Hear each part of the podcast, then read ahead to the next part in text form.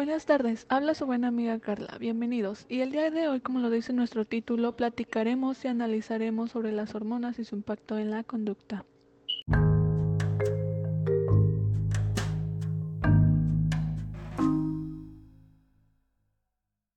Les doy la bienvenida a su sección favorita, Aprendiendo y Chismeando.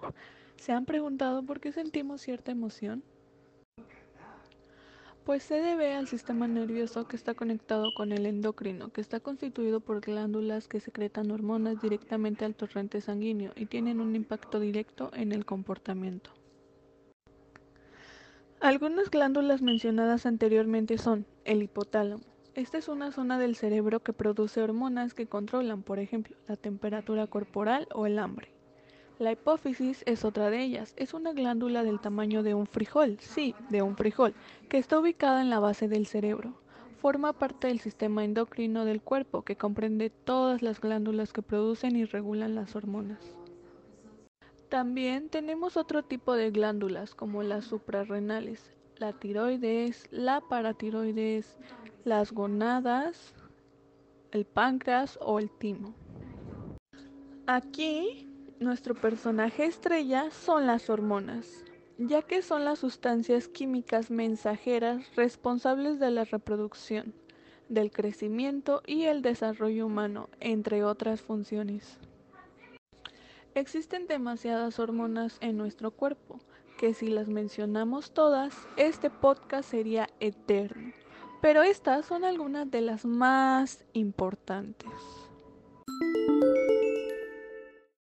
Como número uno tenemos la adrenalina, más conocida como la hormona del estrés.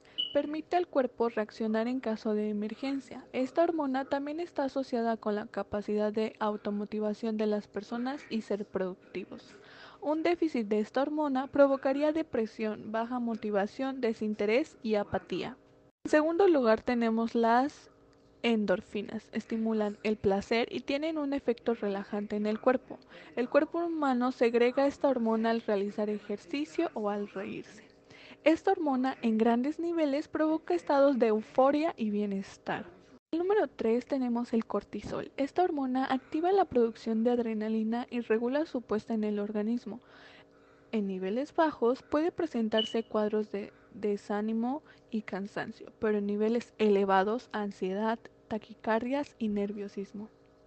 Número 4.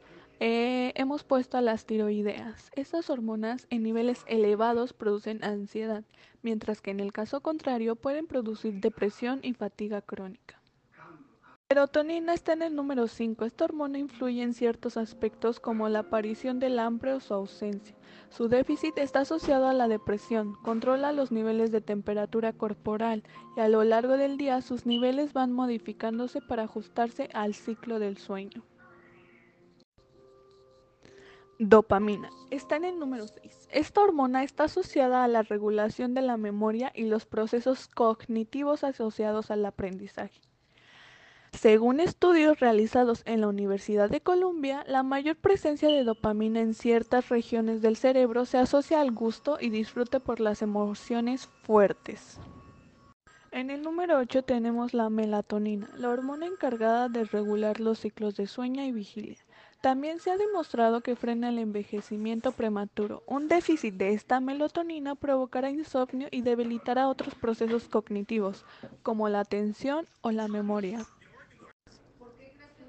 Como hemos escuchado, estas son algunas, sí, algunas de las hormonas más importantes que existen en nuestro cuerpo y que si nos hace falta alguna de ellas podría generar grandes problemas.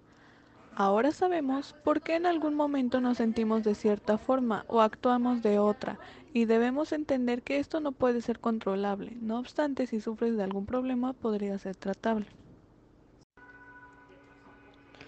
Ahora sabes por qué sientes tanta euforia al subirte en ese juego del Six Flags. Es gracias a tus amigas las hormonas. Bueno, esto es todo por el podcast del día de hoy. Espero te haya gustado y hayas aprendido sobre esto. Muchas gracias. Hasta la próxima.